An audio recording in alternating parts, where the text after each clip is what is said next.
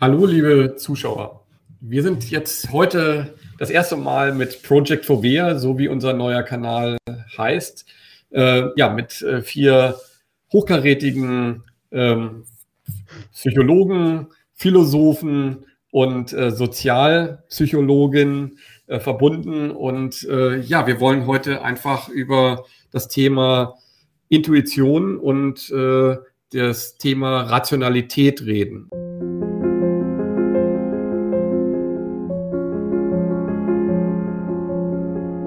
Ich denke mal, da kann ich mir keine besseren Gäste vorstellen. Und ähm, mögt ihr auch mal vielleicht nacheinander vorstellen, Kathi, du vielleicht als allererstes aus, ja. genau, du bist live aus Österreich zugeschaltet, genau.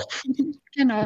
Ähm, ja, also ich heiße Kathi Hielander, bin äh, Wirtschafts- und Sozialpsychologin, ähm, äh, wohne bei Wien, bin in der Lehre, in der Privatwirtschaft als Beraterin tätig und ja, und schaue gerade spannenden Zeiten entgegen. Also freue mich auf das Gespräch heute.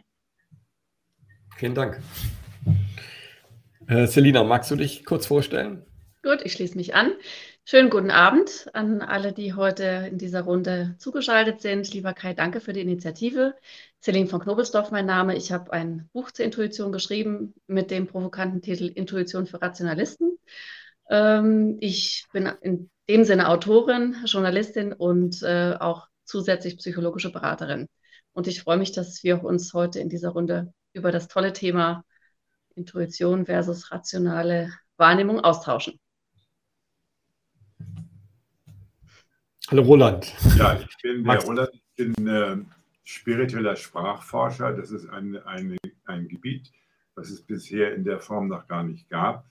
Ich bin in der Lage, äh, äh, Begriffe und, und, und, Worte auf einer gewissen Ebene zu deuten, die man in einem etymologischen Wörterbuch nicht findet.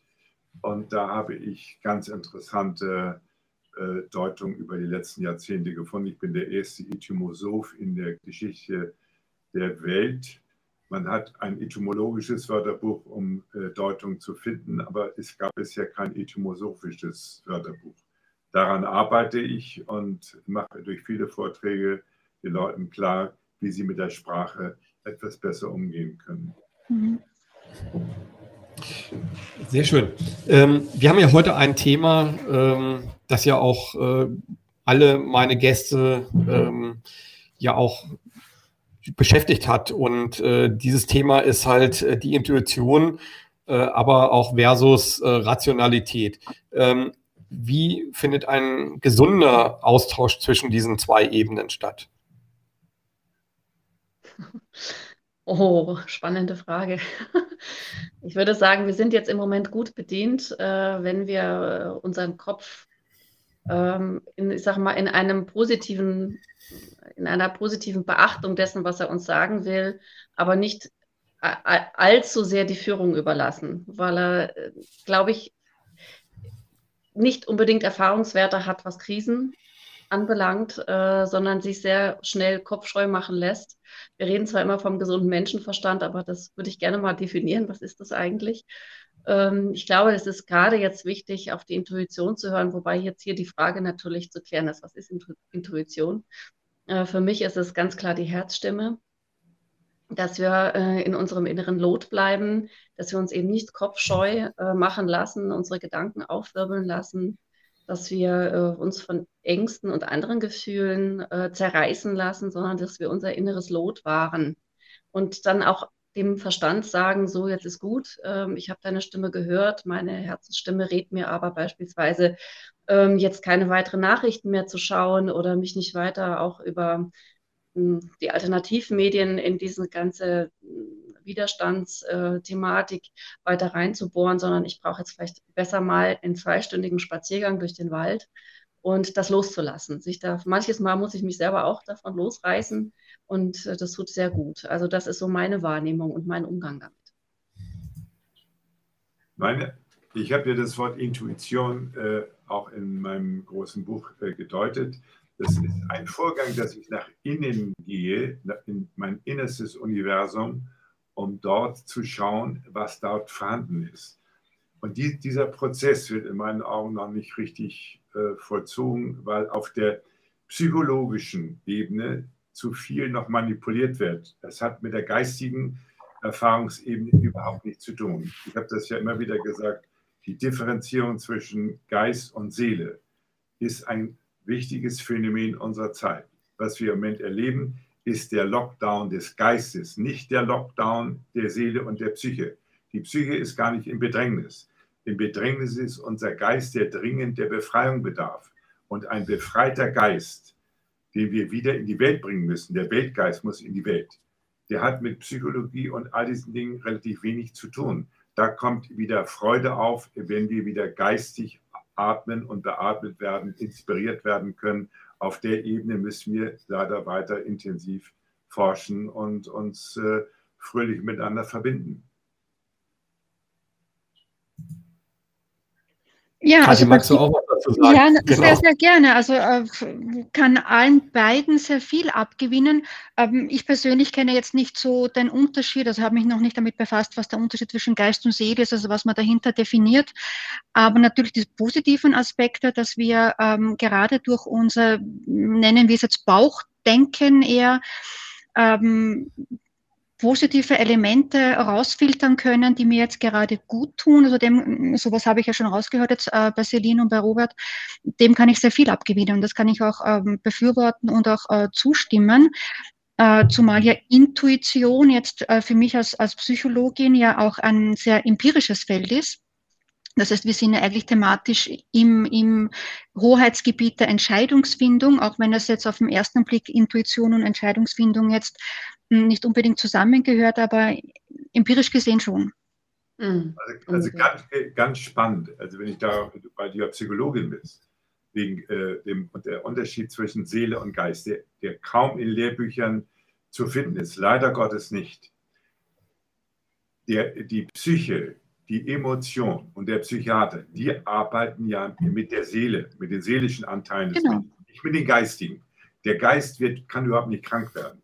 Es gibt übrigens keine Geisteskrankheiten, sondern es gibt nur psychische Krankheiten. Mhm. Sonst hätten wir ja, äh, wenn wir äh, Geistesarbeiter hätten, hätten wir Pneumatiker und keine Psychiater. Die, der Psychiater arbeitet mit der Seele des Menschen, mit den bewegenden emotionalen Anteilen des Körpers, während der, der äh, spirituelle Lehrer den Geist, den innewohnenden und sterblichen Geist des Klienten und des Menschen versucht zu befreien, damit er lebendig wird.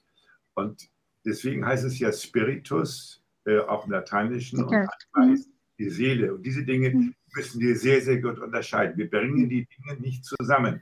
Die, der, der Psychosomatiker arbeitet mit Körper und mit Seele, mhm. aber er arbeitet nicht mit dem pneumatischen Anteil. Und da ist im Moment das große Defizit zur Zeit, wenn wir den Geist wieder befreien könnten, hätten wir gar nicht dieses ganze Angstproblem, mit dem wir jetzt zu kämpfen haben in der, mhm. in der gegenwärtigen Krise. Ein befreiter Geist wird niemals krank. Und das ist ein ganz wichtiges Erkenntnisphänomen. Äh, wenn ich, Roland? Wenn ich, also, ja, wenn ich ganz kurz was dazu sagen darf. Ähm, ich hatte im Gespräch davor eine ähm, sehr schwer erkrankte ähm, Krebspatientin, die also vor ähm, circa 17 Jahren äh, im ganzen Körper Metastasen hatte und äh, der Arzt sagte zu ihr, sie hat noch äh, acht Wochen zu leben. Und ähm, sie hat äh, dann im Grunde genau das Gegenteil von dem gemacht, was die Ärzte und die Familie und alle anderen auch geraten haben.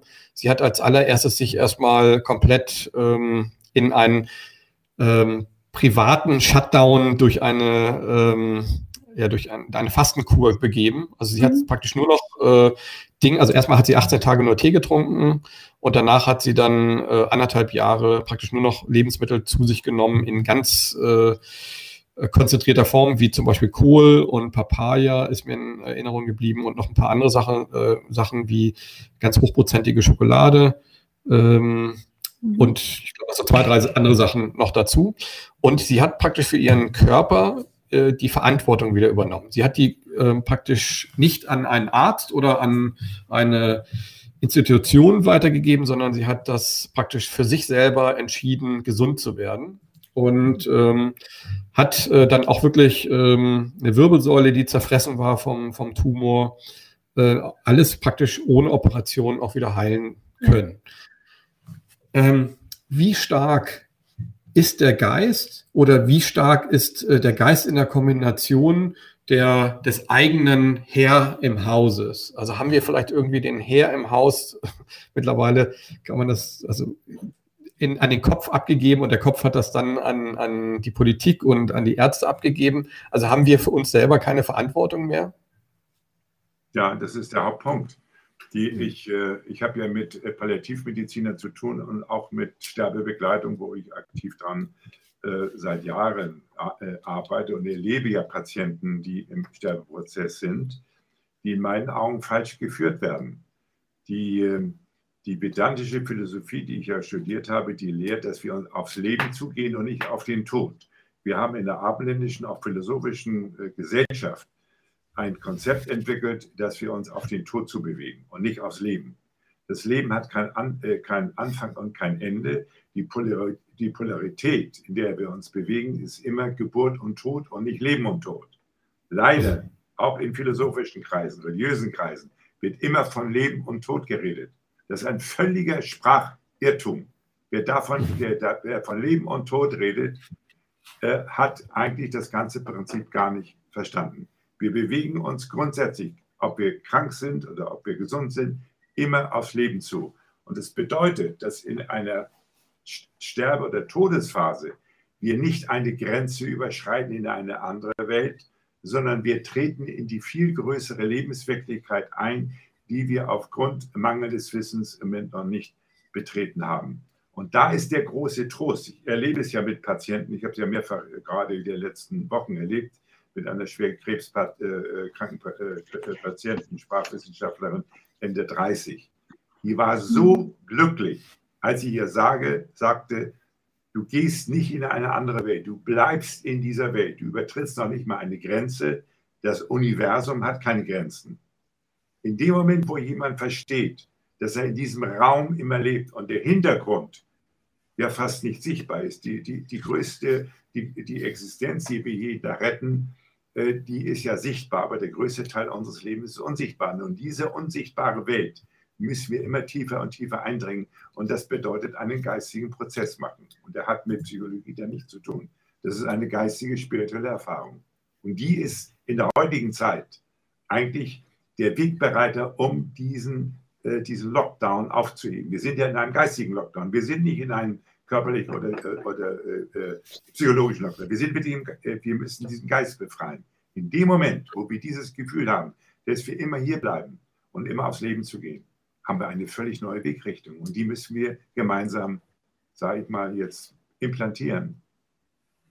Ja, ich glaube, es ist äh, nicht ganz einfach mit den Worten. Also ich kann dir gut folgen, Roland, aber ich ähm, würde jetzt nicht wissen, äh, wer mich, wenn ich das so wiedergeben würde, dich zitieren würde, wen ich damit verstehe. Weil die Menschen, die haben Herz-Kreislauf-Probleme, die, die, haben Verspannungen, die haben Schlafstörungen, mhm. ähm, die sind völlig ausgepowert, die sind deprimiert, die fühlen sich eingeengt. Also die sind eben, ich sag mal, von ihrer persönlichen Status quo.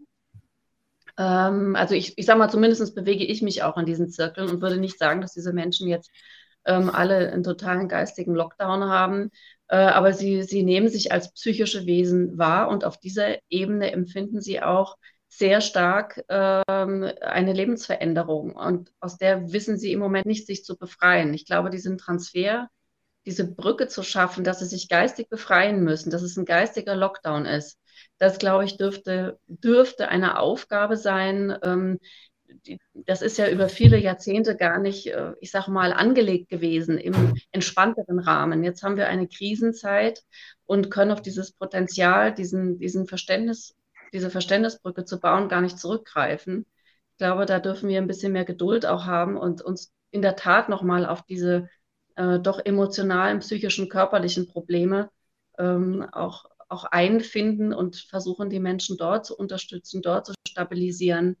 Und das ist zumindest im Moment mein Weg und da spüre ich, egal ob ich jetzt mit äh, einer Apothekerin spreche, hier aus meinem Umfeld, die das mir auch widerspiegelt, und sagt, ja, die Leute fühlen sich sehr in Bedrängnis, sehr isoliert und da sind wir bei diesem tatsächlich alles, diese, was einen so auseinanderreißt. Und mhm. mein Wunsch ist wieder diese Menschen zusammenzusammeln, also in sich selbst, diese Einheit, weil ich glaube, das ist wie so eine Schale. Wenn wir diese, wenn wir da diese Risse, die jetzt gerade noch mehr entstehen, in dieser Schale, wenn wir uns als Ganzes verstehen, wenn wir das versuchen, wieder ein bisschen rissloser zu machen und diese Risse vielleicht gut zu verfugen, dann kann auch in dieser, in dieser Ganzheit, ganzen Schale wieder dieser klare Geist aufstehen und auf einer höheren Ebene das betrachten und sagen, um was geht es ja nochmal eine höhere Ebene weiter. Ähm, also, dieses, Projekt heißt, dieses, Projekt heißt, ja äh, Project Fovea. Ähm, vielleicht ähm, kann ich da vielleicht als Künstler vielleicht auch, der ja ein bisschen anders wahrnimmt, meistens, äh, weil, weil Künstler meistens nicht so strukturiert denkt und ähm, äh, doch auch mehr so durch seine Impulse und durch seine Gefühle äh, reagiert und auch ähm, agiert. Ähm, das Project Fovea, äh, da ist ja die Idee dran, dass ich ähm, als Fotograf etwas finden wollte, äh, wie man erklärt, äh, in, in einem ganz kleinen, in einer ganz kurzen Zeit, ähm, was praktisch die, dieses Zusammenspiel bedeutet zwischen Intuition und, und rationalem Denken und äh, den Dingen die, des, des Jetztes. Und äh, wenn das Auge zum Beispiel äh, guckt, dann brauchen wir immer einen Anteil des Lichtes, was auf die Fovea Zentrales äh, schießt. Und wir brauchen aber auch, ähm, dass äh, jede, jede Erfahrung, die wir im Leben gemacht haben, haben, die praktisch im Kopf gespeichert ist, mhm. die wird vom Gehirn dazu kombiniert.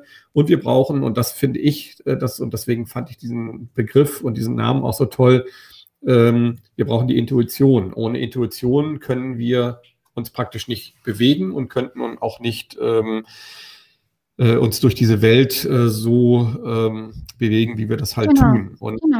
Äh, und das ist natürlich das Tolle in diesem, dass in diesem Namen natürlich auch das drin steckt, was mich als Fotograf natürlich ähm, ähm, so begeistert. Das ist, in jedem Augenblick brauchen wir genau dieses Zusammenspiel. So, in dieser Corona-Zeit habe ich das Gefühl gehabt, ähm, ist eine unglaubliche Verlagerung vom, vom Restintuitiven der Gesellschaft hin zum total Rationalen passiert. Das heißt also, die Krise hat praktisch verursacht, dass wir durch die Angst sozusagen und durch die Panik und durch die Massenpanik mhm. viel mehr noch in das Rationale äh, gegangen sind. Ähm, ich bin jetzt Künstler, also das ist jetzt einfach wieder auch nur eine Empfindung. Wie habt ihr das empfunden? Ähm, ähm, ah, okay, man weiß ja nie, wer dran ist. Ähm, ja, ähm, kann ich voll und ganz zustimmen. Vielleicht würde ich aber nur das ähm, Wort rational eigentlich gegen irrational tauschen wollen. Also vom Intuitiven, das Intuitive ähm, vielleicht mal aus meiner Perspektive nochmal definieren, ist ja das, äh, was du schon vorher gesagt hast, ähm, ähm, aus Erfahrungswerten etc. Ähm, einen Geisteszustand auch ableiten, Bilder im Kopf zu haben, ähm, zu wissen, wie etwas abläuft, ein, einfach ähm, ohne groß drüber nachzudenken. Diese, diese Sachen laufen ja in Millisekunden ab. Und, äh, und du hast ja so schön gesagt, das brauchen wir zum Überleben. Und das ist ja tatsächlich so. Also diese Faustregeln, also Intuition ist ja auch eine Faustregel, ist eine Heuristik, gibt viele Heuristiken, die wir zum Überleben brauchen, weil sonst wäre, wären wir überhaupt nicht imstande, den Alltag zu bewältigen. Wenn, wenn ich jetzt drüber nachdenken muss, ähm, wie öffnet man eine Tür, wie, wie zieht man ein T-Shirt an, wie, wie, wie, wie schaltet man im Auto die Gänge etc., dann ähm, bräuchten wir unendlich viele Stunden für einen Tag. Das heißt, die Heuristiken sind uns schon von Natur aus so die, die Fähigkeit, Heuristiken aufzubauen, aus der Erfahrung, aus dem Lernen heraus, ähm, ist wahnsinnig überlebenswichtig für uns. Ja?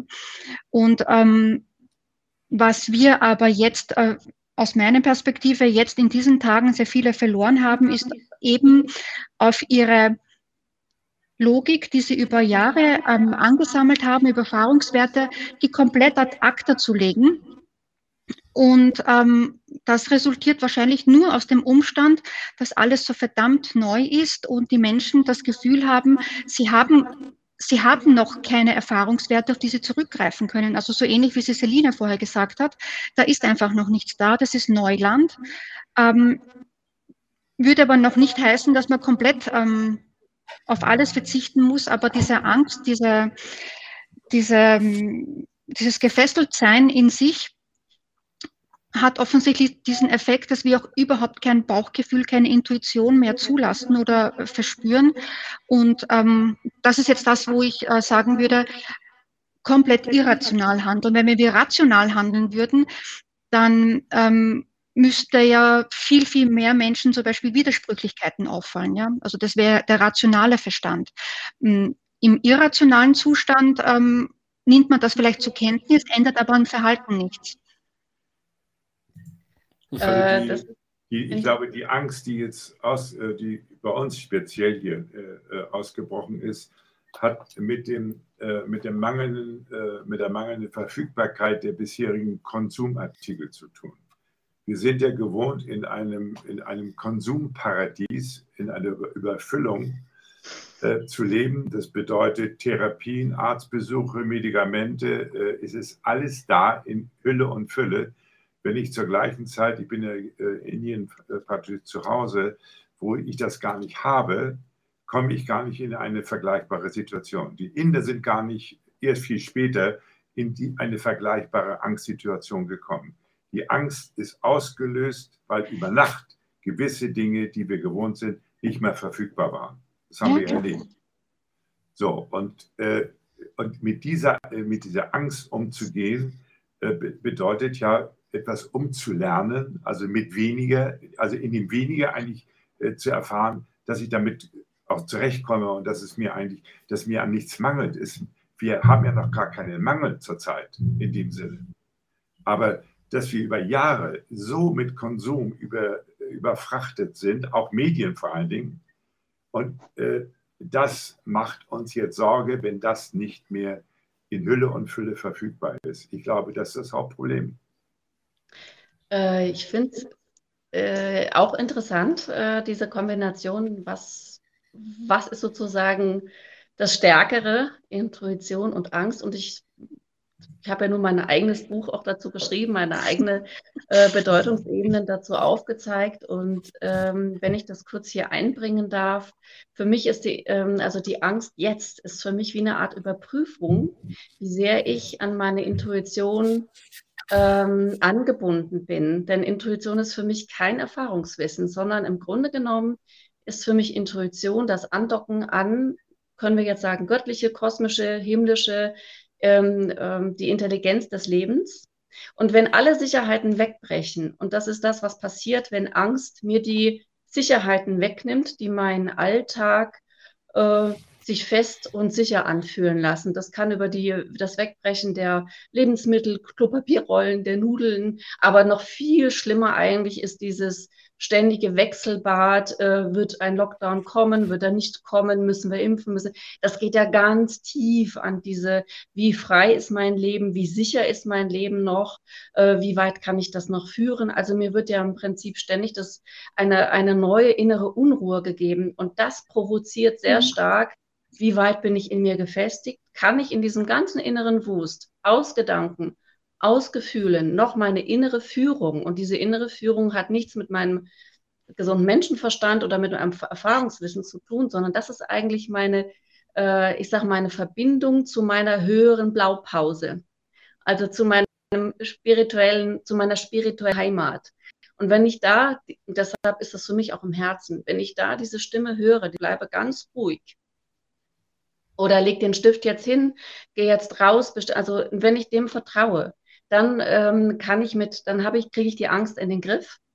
Äh, die holt mich immer wieder ein, ja. Und ich fühle aber immer wieder, wo ich meine Stabilität finde. Und ich glaube, das ist eine riesige Chance, ähm, das jetzt wirklich herauszufiltern, was Intuition wirklich in der Tiefe auch für unsere, für unseren, für unser Krisenmanagement bedeutet. Äh, denn Intuition baut nicht auf dem auf, was wir schon kennen, sondern sie ist wirklich eine Führung. Ähm, ich denke, Künstler spüren das auch, wenn sie intuitiv sind, fühlen sie sich in einem Flow. Und der Flow ist völlig entkoppelt von einem, von einer menschlichen Emotionalität, von einer Rationalität, sondern in dem Moment geschieht so ein Einssein. Also ich merke das immer, äh, wenn ich schreibe, dann sage ich, es schreibt mich oder es malt mich. Äh, und in diesen Flow zu kommen, das ist für mich wirklich diese Intuition, dieses Intuere. Ich falle in mich hinein ich lasse mich nicht durch das Außen zerreißen, sondern ich finde immer wieder zu dem, zurück, was in mir ist. Roland, du sagtest es wunderbar, dieser innere Kosmos. In mir ist alles Wissen. Aber das Wissen kommt nicht von mir, sondern ich lausche in mich hinein und empfange auch jetzt in diesen wirren Zeiten, äh, die alles in mir provozieren, ähm, in Unruhe und in Aufruhr zu geraten. Und ich bleibe ganz bei mir. Also ich festige damit im Grunde genommen auch diese Schale. Und ich glaube, dass das genau jetzt auch unsere Zukunft braucht. Menschen, die nicht verführbar sind vom Konsum, Menschen, die klar bleiben, wenn es um Ängste geht. Mhm. Diese Menschen brauchen wir jetzt. Und äh, dafür ist die Zeit jetzt da. Wenn ich ganz kurz äh, dazu was sagen kann, äh, darf oder äh, das vor allem, was äh, äh, Roland gesagt hat, ähm, ich möchte da vielleicht mal was in den Raum werfen. Also ich glaube, ähm, die Intuition könnte man auch mit äh, dem unumstoßbaren ähm, Urvertrauen vergleichen. Also, äh, also etwas, was wir eigentlich als Kinder haben und äh, umso älter wir werden, durch die Erfahrungen, durch die schlechten und vielleicht aber auch durch die positiven, das weiß ich nicht, äh, aber vor allen Dingen durch die schlechten, ähm, entfernen wir uns immer mehr von diesem von dieser unglaublichen Energie des, des Urvertrauens. Und ähm, bei mir im Leben war dieses Urvertrauen eigentlich immer da. Also ähm, dieses Urvertrauen, dass alles so kommt, wie es kommt. Und äh, da hat Roland ja vorhin auch etwas gesagt, was, ähm, was ich eigentlich nur bestätigen kann. Wir brauchen keine Angst vor, vor irgendetwas zu haben. Denn ähm, es gibt nichts, wovor wir Angst haben. Angst ist eigentlich nur, dass wir diesen Körper schützen. Aber Angst ist nicht eigentlich dafür da, um unsere Existenz in Frage zu stellen, also die geistige Existenz und äh, die philosophische Existenz und so weiter. Also und da gehe ich halt auch äh, vielleicht mit den Buddhisten, auch wenn ich eher Christ bin, aber äh, die Buddhisten haben gesagt, also jemand hat äh, mal gefragt, äh, ich glaube Buddha, ähm, wie oft werde ich denn wiedergeboren? Und Buddha meint, ähm, so oft der Baum äh, Blätter hat und vielleicht mehrmals. Also das heißt, dieser Kreislauf von Leben und Tod, das ist etwas eigentlich wie äh, wach werden und schlafen gehen, ähm, der sich immer wiederholt und äh, der auch eigentlich nie beendet wird. Ähm, auch nicht dann, wenn wir vielleicht für immer äh, unsere Aufgaben auf dieser Welt äh, erledigt haben. Das ist so ein bisschen, ähm, das können sich viele Menschen immer nicht so vorstellen, aber es gibt, wenn man als Künstler halt arbeitet, ähm, gibt es diese Zeiten des Urvertrauens und ähm, das hat, wurde mir auch gerade bestätigt im Gespräch davor. Äh, deswegen war das, glaube ich, auch sehr gut, dass das davor stattgefunden hat, dass ähm, wenn es keine Wahl mehr gibt, also wenn der Tod so sicher ist äh, wie nur irgendetwas, dann ist es praktisch ein Unterschied zu dieser Krise, in der wir jetzt im Moment stecken. Das ist praktisch eine Krise, die ein bisschen Angst auslöst, weil es könnte jemand im Zufallssystem treffen. Aber wenn es jemanden getroffen hat und es äh, eigentlich äh, ganz klar zementiert ist, dass man noch acht Wochen zu leben hat, dann entsteht bei manchen Menschen nämlich äh, dieser, dieser Mechanismus und, äh, und dieses Verständnis, praktisch meine Intuition nutzen zu können, um intuitiv mein, meine Verantwortung wieder für meinen Körper zu übernehmen. Und ich habe das Gefühl, ich lebe im Moment unter sehr vielen Zombies, die die Verantwortung einfach ans Außen abgegeben haben. Mhm. Genau, genau. Ähm, ja. also sehe ich genauso. Also sehe ich genauso. Ähm, diese Verantwortung würde ich einfach als, als ähm, durch das Wort Kontrolle jetzt für mich ähm, bezeichnen. Also wir erleben massiven Kontrollverlust. Ja? Und sehr, sehr viele neigen dazu, sich diesem Kontrollverlust hinzugeben in eine Art Hilflosigkeit, die dann ausartet. Und ähm, die ist natürlich dann ähm, für jedes innere Leben natürlich dann fatal tödlich äh, symbolisch gesehen, weil dann ähm, entwickelt man sich auch nicht mehr, entwickelt sich sogar zurück und, und uh, versteinert. Ähm, und darin sehe ich eigentlich die größte Chance, die Menschen wieder aus dieser Lethargie rauszuholen und ihnen wieder ein bisschen ähm, Positives mitzugeben oder ähm, nennen wir es Glücksmomente, indem man ähm, Menschen dazu ermutigt, die Kontrolle wieder in die eigene Hände zu nehmen. Ja? Sei es in ganz, ganz kleinen Schritten, das ist egal. Das ist auch in der Wirtschaft oder im Beruf, ähm, wenn man sich seinen Arbeitsplatz herrichtet und natürlich an den Chef gebunden ist, hat trotzdem jeder Mitarbeiter in seinem Mikrokosmos die Möglichkeiten, irgendetwas so zu gestalten, dass es so quasi seine, seine Kontrolle unterliegt oder ihrer Kontrolle unterliegt. Und ähm, das haben jetzt, glaube ich, die Menschen absolut ad acta gelegt, diesen Gedanken, die Kontrolle wieder an sich zu binden und ähm, lassen das mal so dahin treiben und fühlen sich komplett ohnmächtig und ähm, als ob sie überhaupt keine Kontrolle mehr über eigenes Leben hätten. Ähm, eben, was die Celine vorher gesagt hat, eben weil es immer so Auf und Abs gibt von ähm, neuen Regeln. Es kommt heute das, morgen das. Ähm, was ich als große Absicht dahinter sehe, eben um diesen Menschen diesen, diesen Sicherheits, diese Sicherheit ähm, zu nehmen, dass sie das Leben kontrollieren können. Ja. Also, und ähm, ja, äh, äh, hast du mich so, ja. Also ich habe ja lange, lange äh, in der Klinik auch gearbeitet und wir haben uns sehr viel mit, mit Heilung befasst, auch mit der, mit der ganzen Quantenphysik, weil mit dem Hans-Peter Dörse eng befreundet. Aus der heutigen Sicht kann ich, also den Heiler gibt es per se schon mal gar nicht, der, der träumt ja immer von. Es gibt nur jemand, der ein heilendes Feld herstellt, in dem Heilung stattfinden kann. Wenn jemand sagt, ich bin ein Heiler, dann sage ich, du bist, du bist ein Schwindler, äh, äh, höre ich das Gespräch sofort auf. Ich habe mit hunderten von solchen Leuten zu tun gehabt. Es gibt keine Heiler. Es gibt aber die Leute, die die Fähigkeit haben, ein heilendes Feld herzustellen. Und jetzt komme ich auf den ganz entscheidenden Punkt. Äh, wann geschieht Heilung? Die Heilung geschieht in der Regel im erwartungsfreien Feld.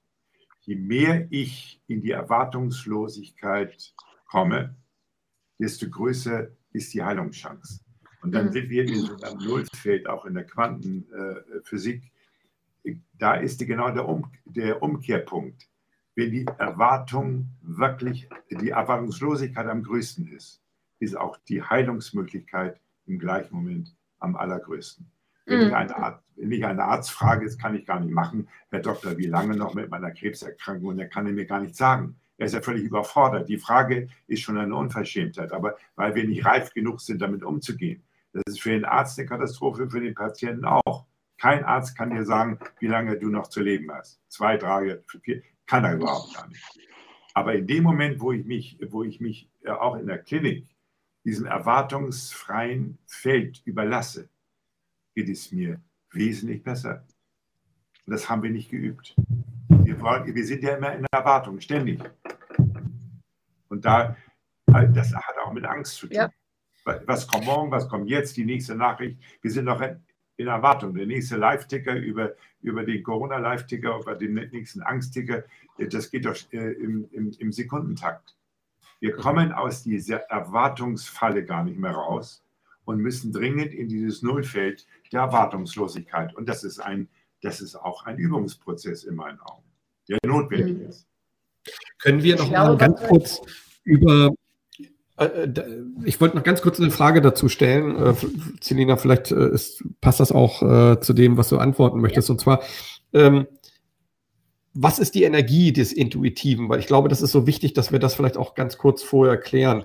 Ähm, denn das Intuitive ist so schwierig mit Worten zu erfassen. Also ich würde das vielleicht auch da wieder mit einem Zitat der, der Buddhisten ähm, oder ich glaube der Zen-Mönche, von denen kommt das. Ähm, die, die, also die Erleuchtung, für mich ist Erleuchtung, hat sehr viel auch mit, äh, mit der Intuition zu tun, äh, ist eigentlich die Erkenntnis, die wir vom Kopf her nicht begreifen können. Und wer denkt, äh, er könnte Erleuchtung er verstehen, der ist genau auf dem gegenteiligen Weg, äh, auf der gegenteiligen Kreuzung abgebogen, weil wir können es intellektuell nicht verstehen, wir können es nämlich nur erfühlen. Ähm, genau. Ist, also Vielleicht sollten wir das einfach mal auch als, dass, dass wir noch ein bisschen mehr so in die Tiefe gehen, was die Intuition überhaupt bedeutet, damit Menschen überhaupt diese Gefühlsebene überhaupt äh, erfahren können. Also das, Intu das Intuitive, also von Intuiri hineingehen, ist zunächst mal auch ein aktiver Prozess, der aber nicht auf der intellektuellen Ebene äh, sich vollzieht, sondern auf einer auf eine Gefühlsebene, wo ich äh, hineingehe. Ich gehe in mein Innerstes hinein und dann mache ich Folgendes. Je tiefer ich bei mir hineingegangen ist, von intuiere, hineingehen, dann sammle ich intralegere dort auf, was ich gesehen und gefunden habe. Der Intellekt ist keine Sache des, äh, des Gehirns oder des, des Verstandes oberhalb meiner Halskrause, sondern dieser Intellekt ist das Innenauflesen dessen, was ich intuitiv erfasst habe. Deswegen ist ja die Intuition die Voraussetzung für den Intellekt und der nicht mit abstraktem Wissen zu tun hat, sondern ich lese nur das Erkannte, das Intuitive, lese ich Stück für Stück auf, füge es zusammen und das ist der Intellekt und das hat eine völlig andere Qualität als hier ein akademisches, abstraktes Wissen, was, äh, was auf einer anderen Ebene ist. Auch der Intellekt ist in meinem tiefsten Inneren beheimatet und nicht in meinem Kopf. Aber die Intuition ist die Voraussetzung. Dieses Hineingehen, Hineinschauen, sich hineinlassen und einfach mal gucken, was kommt, was kommt, was kommt, ohne laufend in Erwartung zu sein. Diese, dieses Intuitive hat etwas, auch etwas Abenteuerliches, etwas Freies, etwas Befreites, ohne große Absichten. Und dann komme ich genau in den kreativen Raum, wie ein Künstler, wie du das ja auch bist, Kai, dann kommen ganz andere Dinge zustande. Aber dieses Intuiri, diese Intuition ist ein aktiver Prozess des Hineingehens, des Gehens in mein innerstes Universum, mein kreatives Zuhause. Darf ich da ganz kurz eine Frage an, an, anschließen? Warum trauen den Menschen, warum trauen sich, warum trauen sich die Menschen mehr dem der Struktur, also dem Rationalen äh, zu vertrauen? Also ich meine, ähm, so wie du das ja beschrieben hast und so wie ich das auch empfinde, ist es das Ein und Alles. Also das Intuitive ist sozusagen die Urwurzel jeglichen Seins und, und jeglicher Energie. Warum trauen die Menschen aber dem Rationalen viel mehr zu? Also warum fühlen sie sich zu Hause in der Struktur? wogegen das, das Intuitive ja auch eher so als, als Chaos wahrgenommen wird. Man sagt ja auch zum Beispiel, die Künstler sind Chaoten ähm, und aus dem Chaos entsteht halt dann etwas Neues, aber äh, das können ja die Rad, das ist ja wie die Pest für, für viele, die rational Aber das, die, die Antwort ist ganz einfach, weil, weil wir uns in einer sogenannten Pseudosicherheit äh, relativ wohlfühlen. Und das beste Beispiel ist der super bezahlte Beamte von der Wiege bis zur Bahre, ja der kommt nie in seinem Leben in einen intuitiven, kreativen Prozess. Das, äh, wer, wer, die Sicherheit, wer die Sicherheit äh, liebt oder anstrebt, lebt von vornherein in einer Gefängnisstruktur. Da ist er relativ gut aufgehoben, da wird er auch entsprechend gut äh, zu Tode gepflegt und auch ganz gut beerdigt.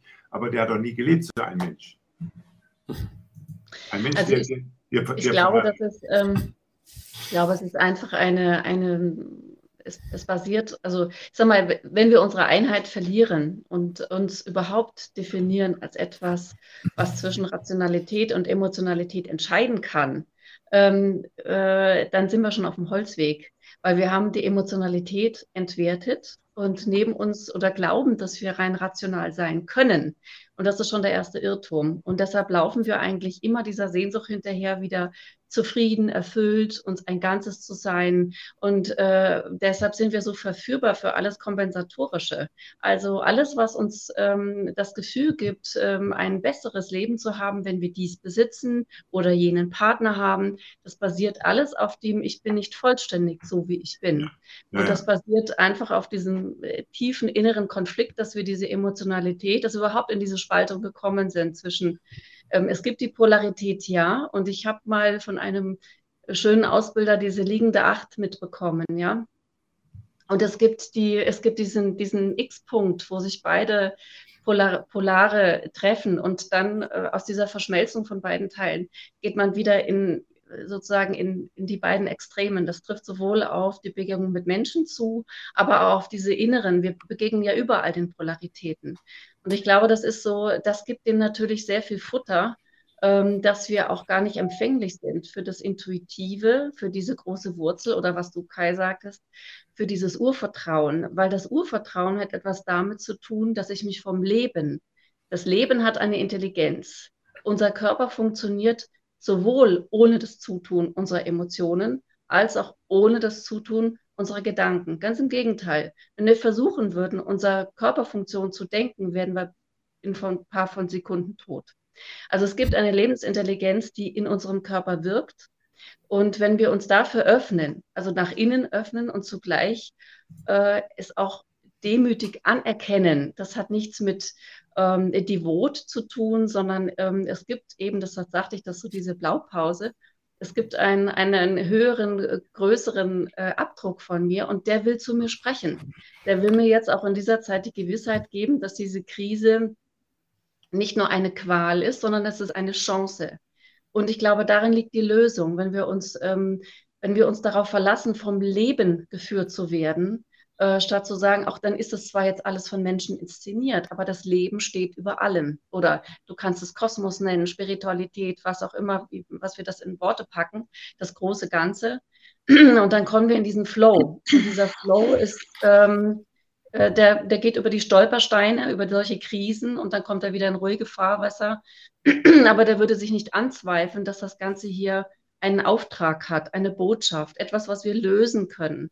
Ähm, es gibt Krisen im Leben, die sind da, von uns gemeistert zu werden, aber nicht nur von unserem Mensch, von unserer menschlichen Kleinheit, äh, ohne das jetzt äh, zu bewertend darstellen zu wollen, sondern in Anbindung an unsere Ganzheitlichkeit. Und da gehört unsere irdische und unsere spirituelle Heimat beides zusammen. Und ich glaube, wenn das wieder zusammenfließt, wie so ein Baum, der eine Krone hat, Stamm und Wurzeln. Und dann sind wir auch fähig, dieses intuitive Wissen, weil das ist für mich ein hohes Wissen, ein spirituelles Wissen, dann können wir das einfließen lassen und dann äh, hilft uns das sowohl im Umgang mit Ängsten, dann bindet uns das wieder an an das Urvertrauen und dann kommen wir in diesen Flow des Lebens, was uns dann auch die Türen öffnet und uns erkennen lässt, ähm, wo der nächste Schritt in unserem Leben hingeht und uns dann auch den Mut und die Kraft gibt, mit diesen Aufgaben und den Widrigkeiten umzugehen. Also ich glaube, Selina, wenn ich, ja, äh, darf ich ganz kurz zu Celina äh, da einfach mal, du hast zwei Sachen gesagt, die, denke ich mal, sehr entscheidend sind. Das eine ist, ähm, dass wir, ähm, dass wir praktisch die, die ähm, also wenn wir die Erfahrung machen, ähm, intuitiv zu, zu handeln, dann ähm, geht denn, oder dann vergessen die, die meisten Menschen, dass ja eigentlich alles aus dem Intuitiven entstanden ist. Es gibt ja nichts, was, was nicht erstmal intuitiv, also ein, ein intuitiver Impuls ist. Das heißt also, wir reden ja über das alles. Wir reden ja nicht über äh, ein Teil oder, oder, oder ein Talent oder, oder ähnliches, mhm. sondern das Intuitive ist erstmal alles. Denn mhm. äh, am Anfang der Menschheit war der Gedanke, ähm, äh, ähm, wie mache ich Feuer? Und, und dieser Gedanke wurde dann rationalisiert, als, als ich dann praktisch das darüber geredet habe oder es umgesetzt habe. Das heißt also, alles, was wir im Leben haben, war erstmal ein intuitiver Impuls. Ob es eine Sprache ist, ob es eine Philosophie ist, ob es Musik ist, ob es Kunst ist. Also von daher sollten wir das auch, glaube ich, so behandeln, dass wir uns im, im Moment eigentlich auf den Abwägen der Beschränkungen befinden mit dem Rationalen. Oder seht ihr das anders? Ähm, also ich glaube, dass der Mensch einfach ähm, nicht, also vor allem die westliche Kultur eigentlich dahin getrimmt wird, ähm, dass wir sehr kopflastig sein müssen. Ja? Das, wir dürfen ja überhaupt nicht ähm, dieses Bauchdenken laut aussprechen, obwohl immer sehr viele zugeben, dass sie sehr intuitiv handeln. Also ähm, auch in der Wirtschaft geben sehr viele Führungskräfte zu oder geben an, ähm, sehr, sehr viele Entscheidungen aus dem Bauch heraus, also aus der Intuition heraus zu fällen. Aber wenn man das laut sagt, wird man ja eigentlich auch dann gleichzeitig schief angeschaut, weil wir erwarten ja von Erwachsenen, dass sie über Dinge nachdenken und das Ganze auf ähm, rationalen Ebenen dann auch argumentieren und kommentieren. Ähm, also unsere Kultur im Westen ist sicher nicht danach ausgerichtet, ähm, das ähm, zu forcieren, dass wir sehr auch in uns hineinhorchen, ja. Ähm, das sehen wir in anderen Kulturen viel gehäufter oder wo es äh, eigentlich zum guten Ton gehört. Ja. Auch die Beispiele mit ähm, Geist und Körper in Harmonie bringen, das ist ja zum Beispiel bei unserer Medizinausbildung hier überhaupt nicht ähm, eigentlich Teil des Plans. Ja. Was ich absolut kritisiere, das ist, ähm, das ist eine halbe Medizin. Ja. Das, das, das hat nichts mit Heilen in, in wirklich großen Umfang zu tun. Mhm. Das ist Symptombehandlung, das ist nicht mehr. Ja? ja. Ähm, ähm, das ist etwas, was mein Vater angreitet. Ähm, er ist Anästhesist und Intensivmediziner und äh, er versteht das überhaupt nicht. Ja? Und ähm, dieses, dieses äh, Schulmedizinische hier ist, ähm, ist ein großes Problem, ja, ein, ein Riesenproblem. Ähm, wenn ich so diese Beispiele höre von einer Krebspatientin, die es aus einem sehr gesunden Inneren heraus offensichtlich schafft, sich da selbst ähm, das Leben wieder zu schenken, ja, wo ich eigentlich die Mediziner in der Pflicht sehen würde, ihre Psyche soweit oder ihre Seele, ihren Geist, wie auch immer jetzt man ähm, ansetzen möchte, mitzustärken, das fällt ja bei uns komplett flach. Das ist überhaupt kein Thema. Ja, da wirst du blöd angeschaut. Ja. Ähm, wenn du das überhaupt irgendwie einbringst. Ähm, über Ernährung, wie du es gesagt hast. Also mein, mein Vater ist selbst sehr schwer krank und chronisch krank seit über 20 Jahren, äh, müsste eigentlich schon seit ähm, fast 20 Jahren tot sein, dem geht's blendend und er macht alles über die Ernährung und ähm, aus der Überzeugung heraus, und ich als Psychologe bin auch der Überzeugung, ähm, dass wir unseren Körper lenken und nicht der Körper uns. Ja? Also wir haben es in der Hand. Nur wir haben es verlernt. Also wir haben diese, diesen, diesen Urinstinkt abgelegt. Ähm, es wird uns verboten, ja, ähm, es ist alles sehr kopflastig und ähm, dadurch auch ähm, nennen wir es unter Anführungszeichen sehr vieles krank, was gar nicht krank sein müsste. Ja, mhm. Ähm, aber das ist jetzt dann, das, das ist jetzt, ähm, wir sind über Jahrzehnte jetzt dahin in die Richtung erzogen worden und den Menschen jetzt über Nacht zu sagen, hm, du hast Urinstinkte, greif darauf zurück. Ich glaube, sehr viele gar nicht verstehen, was du damit sagen möchtest. Ja? Darf ich da mal ganz kurz noch anschließen, äh, Robert, äh, Roland, ich lasse dich dann auch sofort äh, antworten. Ähm, und zwar, ich hatte ähm, auch in diesem Gespräch vorher, äh, sind wir auf eine Studie, die es wohl scheinbar mal in den vergangenen Jahrzehnten gab, wo man ähm, Patienten gesagt hat, sie werden nur noch äh, vier Wochen leben. Und äh, gesunde Patienten, die also als gesund auch äh, untersucht worden sind, sind dann auch tatsächlich gestorben, alleine an dieser Diagnose. Mhm. Ähm, das macht ja, äh, und das antwortet ja jetzt eigentlich auch nochmal auf das, was Kati gesagt hat. Ähm, vielleicht ist das nochmal so eine ähm, Verschärfung auch, äh, wie stark der Geist ähm, im Grunde eigentlich auch über den Körper herrscht, auch in die andere Richtung. Mhm. Ja, natürlich. Ich meine, hier ist ja das Entscheidende, wir reden doch heute von einem holistischen Weltbild, vom Holland, vom Ganzen. Ja? Was wir nicht schaffen oder was wir dringend schaffen müssen, ich äh, äh mache das seit drei Jahren, die, äh, äh, dieses Experiment mit vielen Menschen, dass jeder in der Lage ist, sich selbst heilig zu sprechen. Das wagen die meisten nicht. Ich bin eigentlich autorisiert, mich selbst heilig zu sprechen brauche dafür keine Institution. Gerade in dem superkatholischen Bayern würde niemand, niemals jemand wagen, äh, sich selbst heilig zu sprechen. Er verehrt die Heiligen, die über Jahrhunderte, Jahrtausende von irgendwelchen eigenartigen Leuten heilig gesprochen äh, äh worden sind und erkennt nicht, dass er selbst genauso heilig ist wie der heilige Franziskus und der, und der heilige äh, äh Thomas von Aquin, wie auch immer. Und dieser Selbstheiligungs, äh, äh, ich nenne es Self-Qualification Process, ist notwendig, um zu mir äh, das Gefühl, bei mir das Gefühl zu entwickeln, dass ich voll und ganz bin, holistisch, aber auch heilig. Und ich habe es in verschiedenen Workshops äh, erlebt, die Leute brachten es nicht über die Lippen zu sagen, ich bin heilig. Sie würden lieber dem anderen sagen, du bist es, aber nicht ich. Diese, dieses Vertrauen zur eigenen Heiligkeit ist ein wahnsinniger Schritt, den wir machen müssen in der jetzigen Zeit. Denn wir haben das ja ganz anderen Institutionen überlassen, die über Heiligkeit von anderen Leuten nur dubiosen Figuren äh, befunden haben. Und jetzt zu sagen, ich bin heilig, ab sofort, ich spreche mich morgen heilig und ab morgen sage ich hundertmal am Tag, ich bin heilig, ich bin heilig, ich bin heilig. Es hat eine riesige Wirkung auf mein ganzes System. Äh, darf ich da ganz kurz mal vielleicht auch aus Künstlersicht äh, wieder einhaken? Ähm, ich möchte euch ja auch immer die längere Gesprächszeit äh, lassen, aber ähm, wenn wir einfach mal davon ausgehen, ich glaube, das ist auch so die Philosophie von Eckhart Tolle oder e Edmund Tolle, ich bin mir jetzt nicht ganz Eckhart. sicher. E Eckhart äh, Tolle, ne? Genau. Ähm, Eckhart, ja. ja.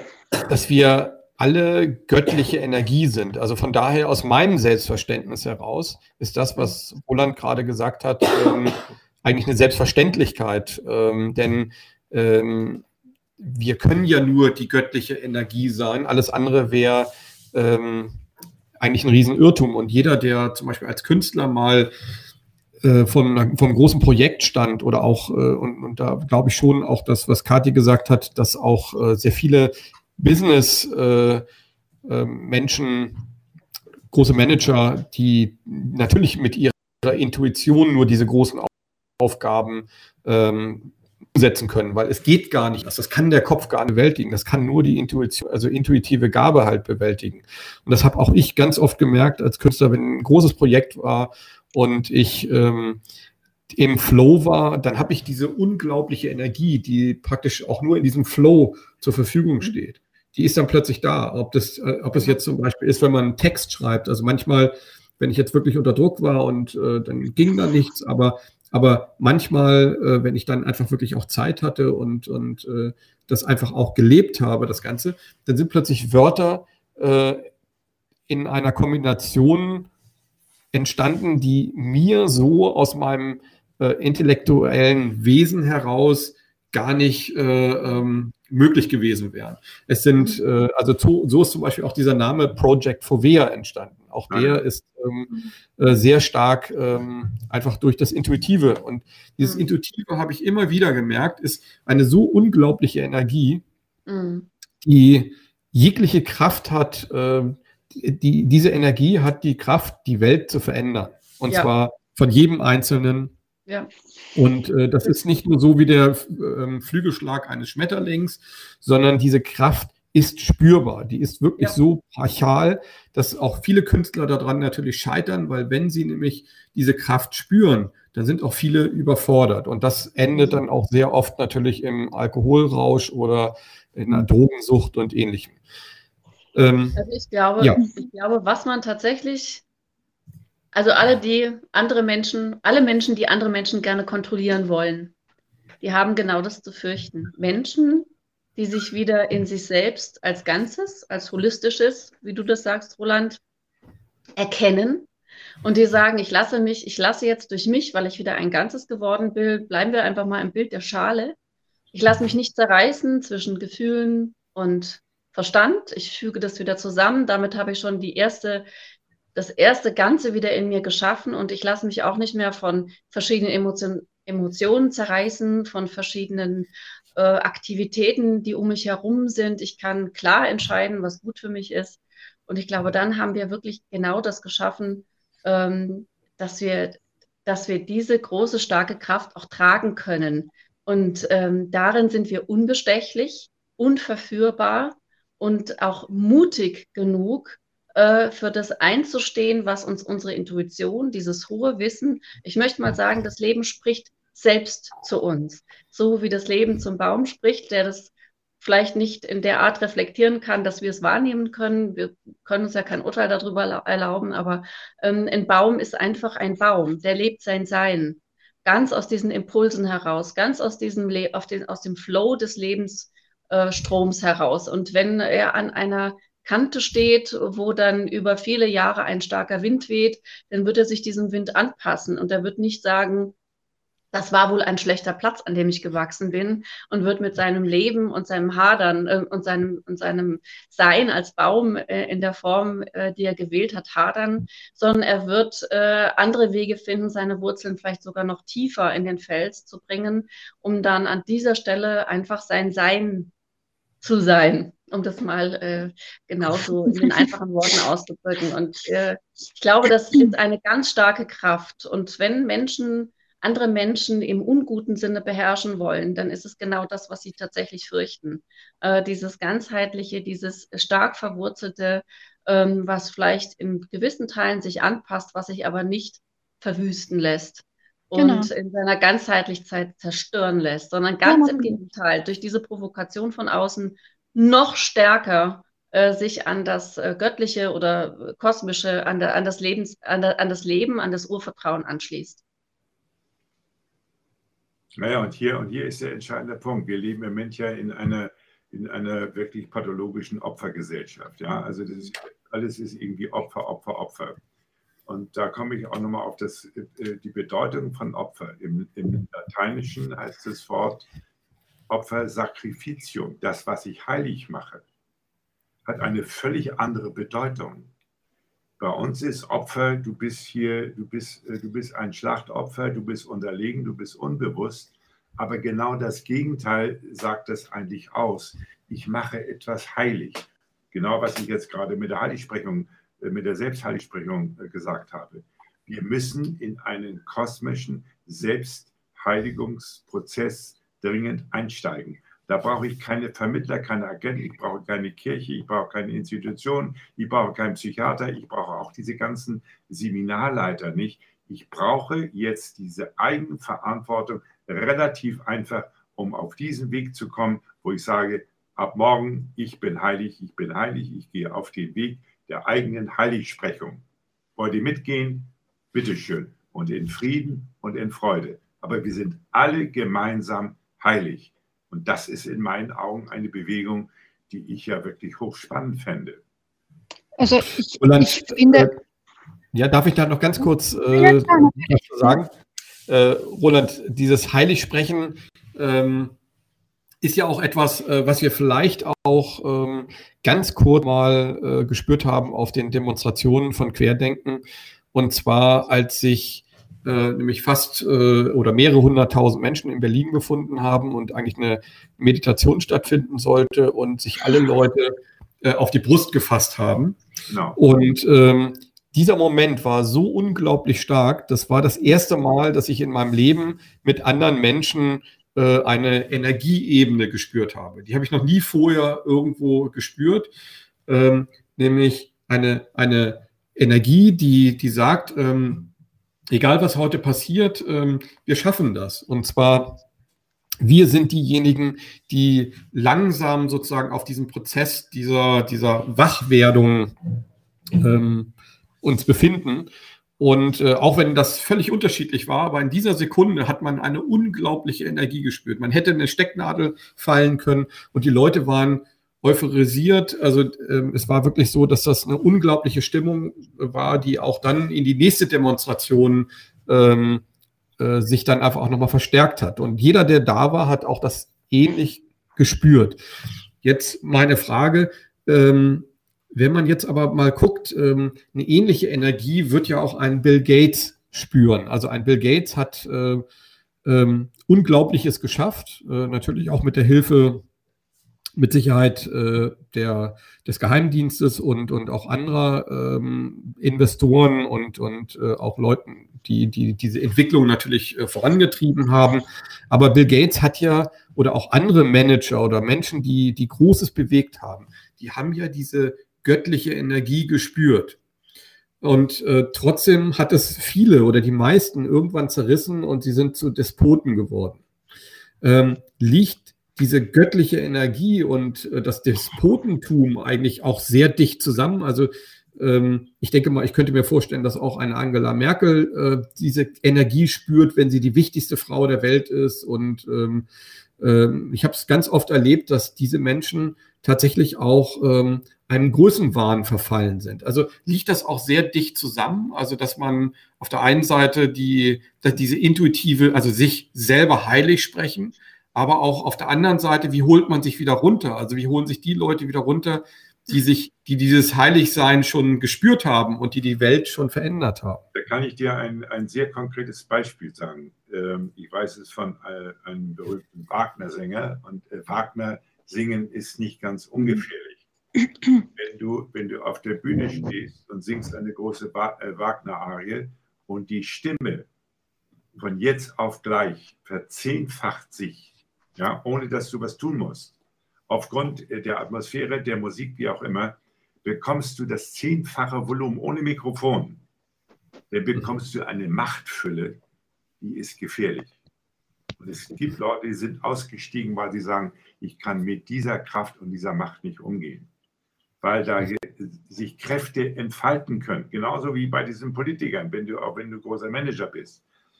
Du hast etwas Gutes, sag mal, angestrebt plötzlich kommst du durch die ganzen Umstände in ein Kraftfeld von Übermacht über andere. Und da ist die große Gefahr.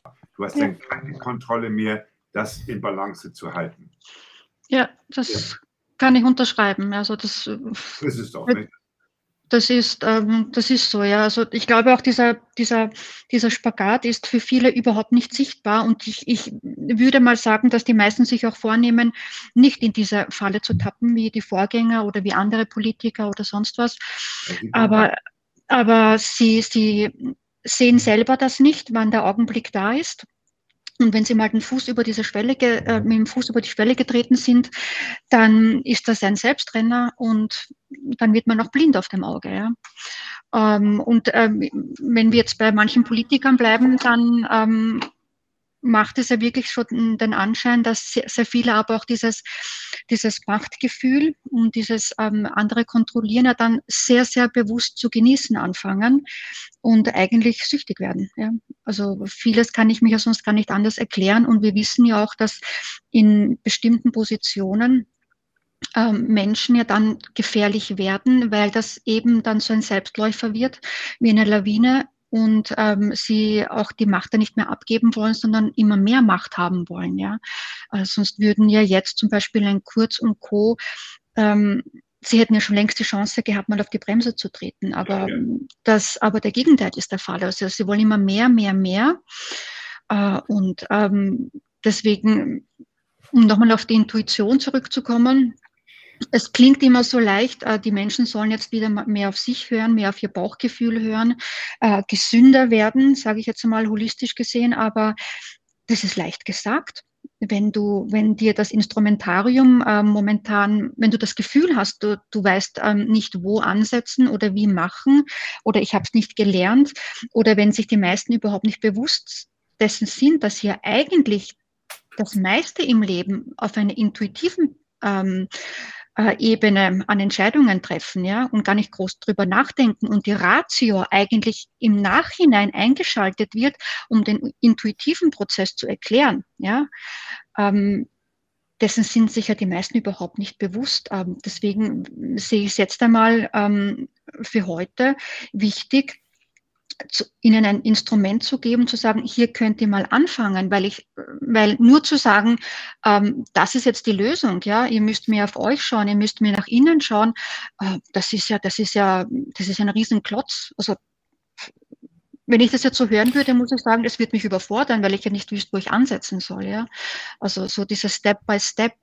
Ich glaube, das ist das Wichtige, kleine Schritte mitzugeben. Wo, wo kann jeder Einzelne für sich ähm, ansetzen, um diesen Weg zu bestreiten. Ja. Also was wir nicht äh, Kathi, also, äh, darf ich ganz kurz äh, da kurz äh, darauf antworten, Kathi. Und zwar, wir hatten ja dieses Gespräch auch äh, ziemlich intensiv, glaube ich, in unserem letzten Interview, ähm, dass äh, ja eigentlich, dass die Gesellschaft es eigentlich verlernt hat, ähm, Verantwortung zu nehmen, äh, zu, äh, zu übernehmen und Verantwortung abnimmt. Also wenn man das jetzt mit der jetzigen Zeit vergleicht, also wir geben nicht mehr an Ärzte nur unsere Ver Verantwortung ab, sondern wir geben sie an Virologen, wir geben sie an die Politik ab. Das ist ja einfach mhm. nochmal eine Weiterentwicklung. Ähm, umgekehrt ist es natürlich so, dass äh, die Leute, die diese Verantwortung übernehmen, auf der anderen Seite auch äh, kränkeln und äh, oftmals zu Despoten werden. Mhm. Ähm, wenn man jetzt aber einfach mal guckt, äh, Albert Einstein hat mal so sinngemäß ähnlich äh, etwas gesagt, und zwar, ähm, dass äh, die, dass nicht das Problem sind die Eliten, die Macht missbrauchen, sondern die Gesellschaft, die Machtmissbrauch zulässt. Genau. So, und ähm, in dieser Situation befinden wir uns ja jetzt gerade. Wir befinden uns in einer Situation, wo praktisch auf der einen Seite äh, ein Machtmissbrauch auch stattfindet, äh, so mhm. oder so. Ähm, und die Gesellschaft aber diesen Machtmissbrauch auch zulässt und äh, sich auch überhaupt nicht bequemt, diesen Machtmissbrauch in Frage zu stellen. Also wir sehen das ja an jeder Ecke. Es passiert ja jetzt momentan ähm, auch durch äh, alle äh, vier Gewalten, also ob es die Polizei ist, die, die Medien oder auch die Politik. Ähm, in, und auch die Justiz, äh, sie wird, äh, jede, jede Gewalt wird eigentlich gerade missbraucht. Und wenn man dann einfach nochmal zurückgeht auf diejenigen, die diese Macht jetzt gerade missbrauchen, dann haben wir ja Menschen, die ähm, diese göttliche Energie irgendwo gespürt haben. Ähm, und wie kriegt man die jetzt wieder zurück? Und die Frage, die ich mir da einfach stelle oder die Vermutung, die ich einfach habe, ist, diese Menschen bekommen dieses, diesen, diesen, ähm, wie soll man sagen, dieses, dieses, diese göttliche Energie, die im Überschuss ähm, von daher auch nicht mehr weg, weil sie sozusagen in ihrem irdischen Dasein, also im rationalen, von ihrem Umfeld sozusagen protektiert werden und dadurch äh, praktisch nicht mehr erspüren können, was das Weltliche wirklich äh, braucht. Also sie werden praktisch nicht mehr gespiegelt, dadurch, dass sie nur Ja-Sage um sich herum haben und sie sozusagen isoliert werden von Kritik. Und äh, also eine Angela Merkel kritisiert man ja ganz anders als jetzt äh, äh, äh, Max Meyer auf der Straße. Und, ja, und äh, diese fehlende, diese fehlende, ähm, diese fehlende äh, Kritik macht dann so eine Leute dann auch ähm, ja, zu, zu, zu, zu Herrschern und auch zu Despoten, die nicht mehr reflektieren können. Jetzt meine Frage, äh, und die ist auch direkt vielleicht an, an Roland. Äh, ist es nicht so, dass wir äh, als Gesellschaft, wenn wir uns nämlich nicht emanzipieren und wenn wir das nicht erkennen, dass es keinen Führer geben wird, der uns etwas Gutes auf Dauer will, sondern mhm. nur eine Gesellschaft, die in einem ausgeglichenen ähm, Selbst und in einer Selbstverantwortung permanent auch Macht kontrollieren, äh, dass wir nur dann auch glücklich und in Frieden und auch äh, mit, mit äh, in, in, ja, wie soll ich sagen, mit, mit allen Völkern im Frieden leben können? Absolut. Äh, wir, brauchen auch gar nicht die, die großen Massen. Wir brauchen nur das unmittelbare Umfeld, was wir schon mal kultivieren müssen. Es geht um die Kultivierung der unmittelbaren Umgebung. Wir reden ja gar nicht mehr über unsere Nachbarn. Wir reden ja jeden Tag über Amerika und China und Nahost, aber gar nicht mehr über unseren unmittelbaren Wirkungskreis. Ich gebe das an einen im Grunde hier am, äh, am Starnberger See, das ist ein Umgriff von 52 Kilometer West- und Ostufer. Die feinen Leute wohnen am Ostufer, weil da der Sonnenuntergang ist, wo man mit Alkohol den Sonnenuntergang dann begießen kann. Ich wohne an dem primitiven Westufer, wo man mit Sonnenaufgängen leben muss, wo es noch keine Drinks gibt morgens. Ja? Die Leute am Ostufer haben äh, nie den Impuls, das Westufer zu besuchen, kennen Tutzing und diese Orte gar nicht, die bleiben dort. So, ich gebe es an folgende Beispiel. Die Leute reden ständig über, über West- und Ostjordanland und Golanhöhen und, und Palästina und Israel.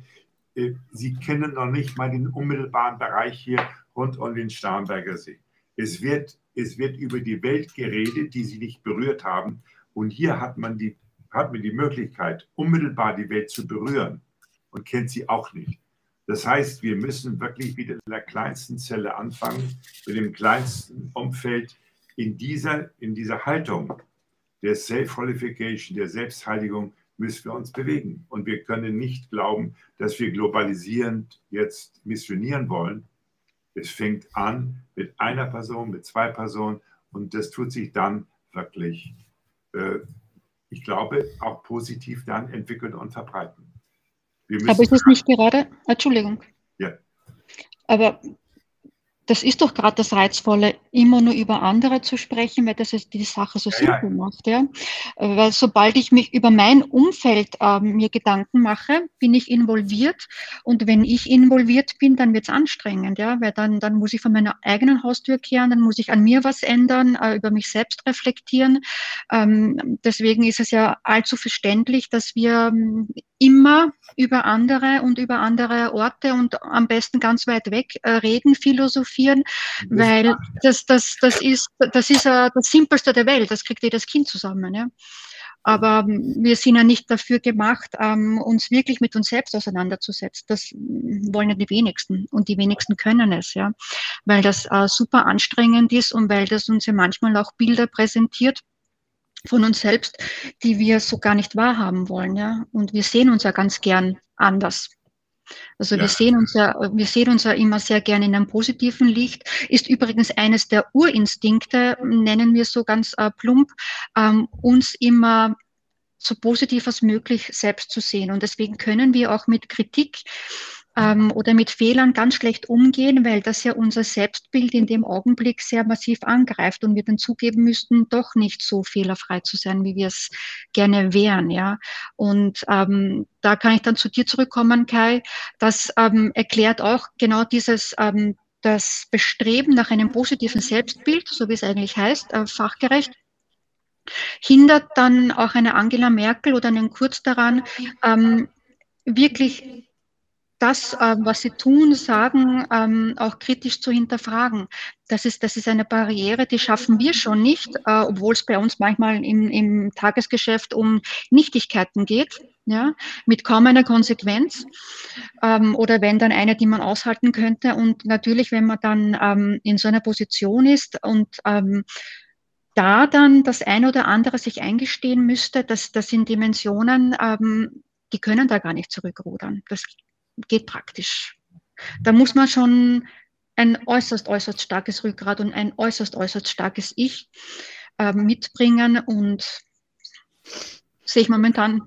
Die nirgends. Frage ist, ob die Hierarchien, mit denen wir zu tun haben, tatsächlich ob noch heilige Ordnung sind. Das Wort Hierarchie heißt ja heilige Ordnung, aber die haben mit heilig nichts zu tun, die, die, wir jetzt haben. Das sind ja, das sind ja äh, Gewaltarchien, ja, keine das sind ja keine, keine äh, heiligen äh, Hierarchien. Und ist die Frage, ob wir mit dieser Struktur, wo wir immer nach oben streben und dann, äh, dann haben wir Leute über uns und immer mächtigere über uns, ob das unseren Menschen zu, äh, generell zukünftig überhaupt noch zuträglich ist. Brauchen wir nicht ein völlig neues Menschenbild, wo wir alle auf einer ziemlich gleichen Ebene miteinander äh, kommunizieren können, auch bei unterschiedlichen Veranlagungen. Ich meine, wenn wir, ja. wenn wir jetzt, ähm, wenn wir jetzt einfach mal gucken, was löst denn eigentlich das Intuitive aus, dann äh, komme ich immer wieder zu, der, zu dem Schluss, dass es die vor allen Dingen die Emotionen sind, die, also zum Beispiel Mitleid, äh, Mitgefühl, äh, Selbstreflexion, äh, aber auch Wut oder, oder auch ähm, äh, ja eigentlich alles das, was unsere Emotionen ausmacht, ist eigentlich so für mich der, ähm, der Türöffner ähm, zum, zu, zu, dieser intuitiven Gabe. Also das heißt, ähm, dass wenn wir jetzt äh, die Corona-Krise einfach mal sehen und sie als ähm, und einfach mal wirklich echt reflektieren, dann müssen wir ja sagen, ein Glück, dass wir aus der alten Zeit heraus sind, weil sie war ungerecht, sie war unsozial, sie war voller Druck, sie war voller Konsum, sie war einfach total abstrakt überzogen und dumm und auch für die Welt und auch für jeden Menschen ungesund. Und jetzt haben wir äh, eine Chance, in eine Welt rüber zu gehen, die spiritueller ist, die vielleicht doch äh, auch herzlicher ist, die äh, Menschen äh, äh, praktisch selbst ermächtigt, äh, also wo Menschen wirklich wieder auf die Straße gehen gemeinsam, um auch ein gemeinsames Ziel zu erreichen, wo Menschen auch verstanden haben, dass von Politikern ähm, nicht immer das Beste kommt, dass von, von Ärzten ja einfach nicht erwartet werden kann, dass die einen heilen. Ähm, also viele Dinge, die wir ja einfach verloren haben, können wir jetzt in dieser Krise wiederbekommen, wenn wir jetzt diese Krise nutzen und nicht so wie leider noch zwei Drittel äh, der Gesellschaft den Kopf in den Sand stecken und sagen, okay, äh, ich will eigentlich nur wieder in meine alte Welt zurück und so lange mache ich die Augen zu. Und äh, wenn ich die Augen wieder aufmache, dann wache ich wieder in der alten Welt auf und dann kann ich wieder surfen gehen und dann kann ich wieder in meine Disco gehen oder in, in mein Restaurant und äh, kann von durch die Welt jetten. Für mich ist diese Zeit die Zeit der Hoffnung, nämlich äh, vielleicht durch eine harte Zeit durchzugehen, aber wahrscheinlich danach in eine spirituellere, ähm, empathischere Welt äh, ähm, zu enden. Ähm, seht ihr das ähnlich? Ja, ja, absolut. Die, die, Welt, die, die Natur hat sich ja bereinigt. Das hat, hat man ja gesehen beim Lockdown im März.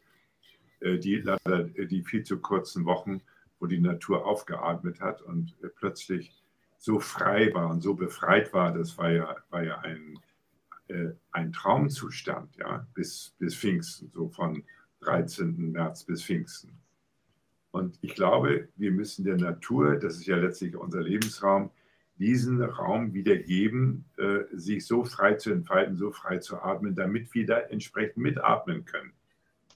Und äh, da, dafür brauchen wir dieses Erwachen zu einem, zu diesem Bewusstsein, dass die Welt nicht äh, mehr auf Konkurrenz mehr, äh, basieren darf. Konkurrenz, was gegeneinander laufen bedeutet, ja, der Wettbewerb ist ja kein Miteinander, sondern es ist ein Gegeneinander. Sonst würde es, es ist ja eine Antikurrenz. Die Konkurrenz ist ja das, was ich schon mal gesagt habe, das Zusammenlaufen, das bräuchten wir jetzt auf allen Ebenen. Wir brauchen wirklich die, die echte Konkurrenz. Was wir erleben, ist die Antikurrenz. Und wir haben eine Antibiotika-Pharmaindustrie, äh, die das Leben tötet. Und das, der neue Impfstoff ist wieder ein Antibiotikum, was das Leben mhm. tötet. Äh, es hat mit Leben gar nichts zu tun. Und wir brauchen ein neues Verständnis, wie Menschen generell miteinander laufen können. Konkurrenz im positiven Sinne wäre eigentlich ein Lösungsansatz für die Zukunft. Also, sorry, wolltest du was sagen, Celine? Ja, ich habe mir ein paar Sachen mal mitgeschrieben.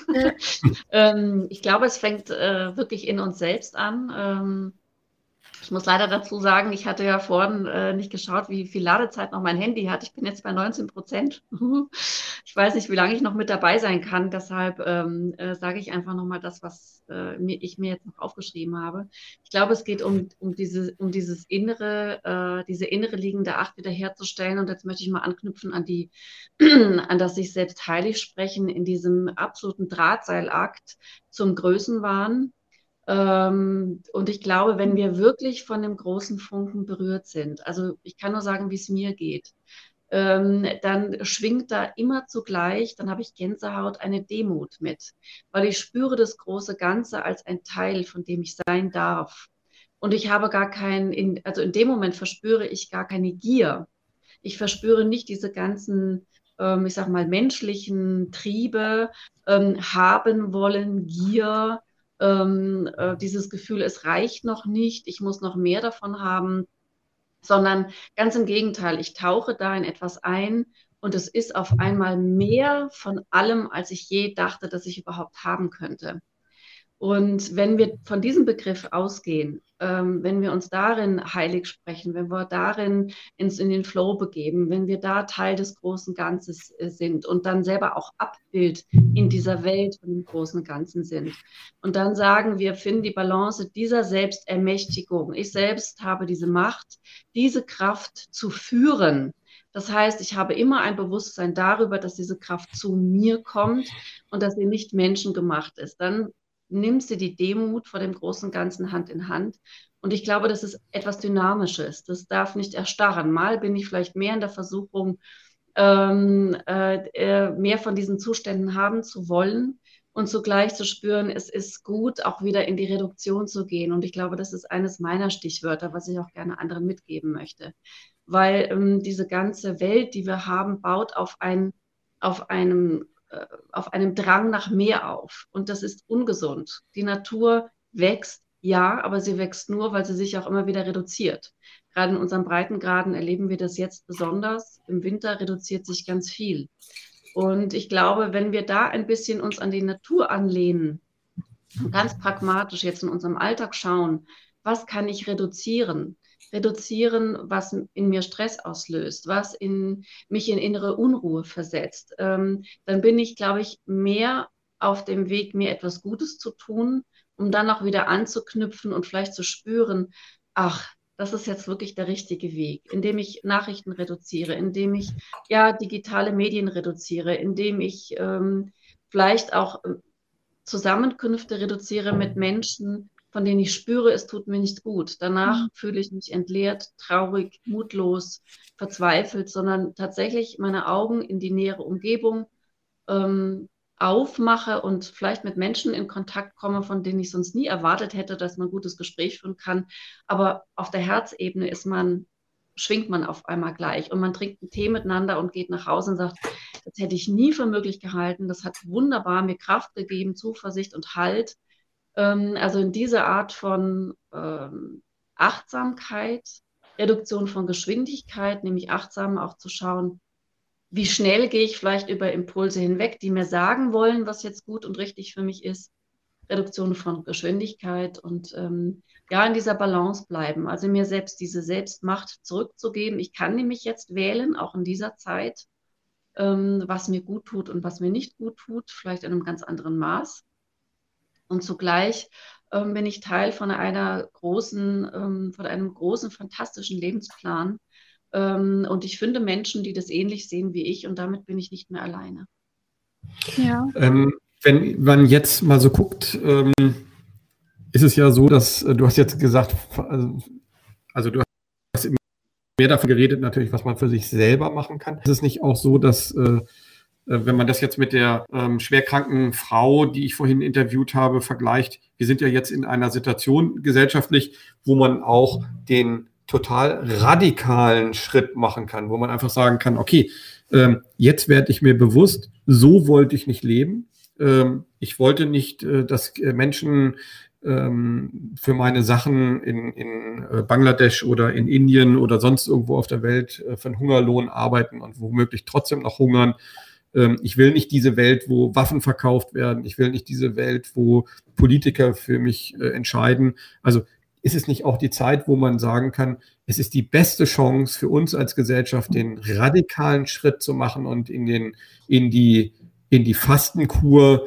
äh, zu gehen, um wirklich zu reflektieren, wo wir auch alle mit dran beteiligt waren und wie wir das vielleicht in Zukunft eliminieren können, um dann in eine Zukunft zu gehen, wo wir nicht nur in Deutschland äh, miteinander leben können, sondern vielleicht auch sogar mit der ganzen Welt in Einklang. Und äh, hm. ja, ist, das würde ich so ganz gerne auch als Schlussfrage auch an euch drei stellen. Ähm, ja, unbedingt. Ja. Also ich sage mal, Reduktion schließt fast nicht aus. Und ich möchte da einfach mhm. die, also ich aus meiner Perspektive möchte da allen ähm, ihre Wahl frei lassen, ob ich jetzt mutig bereits eine Fastenkur mache oder ob ich Etappenfasten mache oder dynamisches Fasten oder um jetzt in deinem Bild zu bleiben. Ne? Ähm, ich glaube, da äh, von denen, die vielleicht gar nicht wissen, was sie tun können oder völlig ähm, am Anfang von solchen Erfahrungen stehen, ist ja jetzt die ganze Farbpalette offen. Und ich glaube, wir finden in unserem Umfeld immer diejenigen tatsächlich, die jetzt auch gute Wegbegleiter für uns sind und die uns ermutigen, entweder eine vollständige Fastenkur, den ganz harten Schnitt zu machen oder die uns äh, geleiten, Stück für Stück dahin zu kommen. Ja, also ähm, natürlich, ja, sehe ich auch so. Also was wir gerade erleben, ist natürlich auch eine, sollte man auch als große Chance sehen. Aber ich denke mal, es ist auch leicht gesagt. Also wir sitzen nicht alle im selben Boot. Es gibt ähm, unterschiedliche ähm, Tragödien, unterschiedliche ähm, Lebensplanungen, unterschiedliche ähm, Sozialisationshintergründe. Ähm, Aber jeder, jeder Wurscht mit seiner Historie kann natürlich aus der Situation was Positives rausnehmen. Ähm, so, ein, so, ein, so ein allumfassendes uh, One-Fits-All-Rezept ähm, erkenne ich nicht. Also ich denke, es ist schon sehr individuell und es muss jeder sehr, sehr individuell in seinem kleinen Mikrokosmos für sich entscheiden, ähm, was kann ich tun? Also wie kann ich mir selbst jetzt helfen? Ist es jetzt durch geistiges Fasten, durch ähm, Freunde entrümpeln, ja? Also, ja. also das fängt ja schon damit an, ja, Handy ausmisten, alles raus, die ich sowieso nicht sprechen möchte oder was die Celine gesagt hat, die mich sowieso nur äh, wie ein Vampir aussaugen und dann sind sie wieder weg. Also das sind ja auch Möglichkeiten, ja. Aber natürlich, wenn ich jetzt eine Hypothek laufen habe und Angst habe, ob ich jetzt äh, im Jänner noch einen Job habe, dem kann ich ähm, schwer sagen, ähm, es ist doch positiv, ja. Also mh, das ähm, könnte dann vielleicht schon wieder etwas ähm, wie eine Verarsche rüberkommen.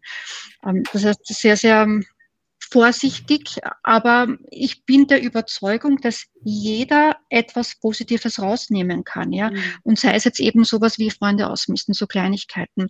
Und was du vorher gesagt hast, Kai, ähm, dass du, ähm, dass ähm, wir so quasi eine neue Zukunft bauen können, ähm, ähm, dass wir das als Positives ja ähm, neu formen können, die Welt ähm, etc. Ja, ähm, Absolut, äh, unterschreibe ich. Aber zum Thema, zum ursprünglichen Thema Intuition, dann ist das auch eine Art Intuition, wenn du sowas sagst, weil das nämlich dieser Gedanke uns nämlich allen hilft, ähm, aus dieser Ungewissheit noch irgendwas ähm, Licht am Ende, am Ende des Tunnels zu sehen. Ja? Und ich glaube, diese Ungewissheit ist ja gerade das Lähmende. Ja? Es ist nicht der Angst vom Virus oder sonst was, es ist dieses Ungewisse. Und ähm, wenn ich heute anfange, mir Gedanken zu machen, wie ich meine Zukunft ähm, bauen kann, ähm, wie ich sie umformen kann, wie du das gesagt hast, irgendwas Positives daraus machen, äh, dann ist das im Prinzip auch ein Schutzmechanismus, und zwar ein intuitiver Schutzmechanismus, ähm, dass ich solche Gedanken jetzt mit einfließen lasse, damit ich ähm, dieses ähm, Gefühl der absoluten, ich kann mein Leben morgen noch immer nicht kontrollieren, einfach ein Stück weg ähm, ja, begradigen kann. Ja. Also ist es auch eine Art Intuition. Ich glaube, dass wir aus dieser großen Sicherheit äh, herauskommen müssen. Also diese Sicherheit, die wir gewohnt sind, die werden wir nicht fortsetzen können. Wir brauchen statt Sicherheit eine innere Gewissheit. Das ist was anderes als Sicherheit, die von draußen uns äh, ermöglicht wird. Wir brauchen dieses Gefühl einer in, eines inneren äh, Zuhauses. Und ähm, da hat ja der, der Karl Valentin, der bayerische Komiker, der gesagt, ich muss jetzt mal nach Hause gehen, um nachzugucken, ob ich überhaupt da bin. Die meisten wissen gar nicht, wo sie zu Hause sind. Sie, sie verorten ihr Zuhause nicht bei sich selbst, sondern sie verorten ihr Haus in ihrer Eigentumswohnung oder in ihrem Urlaubsort oder in ihrer Villa, wie auch immer. Dieses innere Zuhause ist nicht genug kultiviert worden, um einen sicheren Ort der Verankerung bei sich selbst zu haben. Und da braucht man entweder Hilfe oder braucht man äh, einen Erweckungsimpuls, dass man sagt, verdammt nochmal, ich muss mal bei mir zu Hause bleiben, ja? Aber das ist schon viel verlangt, Entschuldigung, weil das ist schon sehr, sehr persönlichkeitsabhängig. Ja. Also manche Menschen bringen einfach auch die, die Disposition nicht mit. Also es gibt Menschen, die definieren sich einfach über ihre Umwelt, über das, was sie haben. Und wenn sie das nicht haben, dann sind sie auch keine Person mehr. Ähm, also wenn ich, wenn ich, dir da mal ganz kurz darauf antworten darf, aber ist es denn nicht so, dass ähm, das ist ja genau die Situation, die, die es ermöglicht, etwas Neues äh, entstehen zu lassen. Ich äh, vergleiche das, ich habe mal ein Buch gelesen, Der friedvolle Krieger, kann ich nur eigentlich empfehlen. Das habe ich äh, mit 16, glaube ich, gelesen und ähm, ich kann mich noch daran erinnern, das ist mir eigentlich so als Lebensphilosophie auch immer geblieben. Ähm, da war, äh, der hatte ein Restaurant und dieses Restaurant ist äh, sein, sein Leben gewesen und er hat das geliebt, was er gemacht hat und zwar von vollem Herzen und hat da drin mhm. auch seine Erleuchtung gefunden. Und ähm, irgendwann ist er dann halt äh, wiedergekommen und dann stand das äh, Restaurant in Flammen und dann fragte ihn jemand, ähm, ähm, und sah, dass er natürlich geweint hat. Und äh, dann fragte der, der Nachbar ihn dann, äh, das muss ja schlimm sein. Und er meinte, nein, jetzt kommt etwas Neues. Mhm. Und ich glaube, ähm, das ist, glaube ich, äh, finde ich auch so diese Philosophie, ähm, wo wir vielleicht den Leuten jetzt zum Schluss auch nochmal äh, etwas Aufmunterndes mitgeben sollten. Ähm, ich glaube, äh, und da fange ich vielleicht mal ganz kurz an, äh, diese Konstellation, die jetzt hier ähm, spricht, wäre nicht zustande gekommen, wenn die Corona-Krise nicht da gewesen wäre. Vielleicht wäre sie anders zustande gekommen, aber, aber nicht so, wie sie jetzt ist.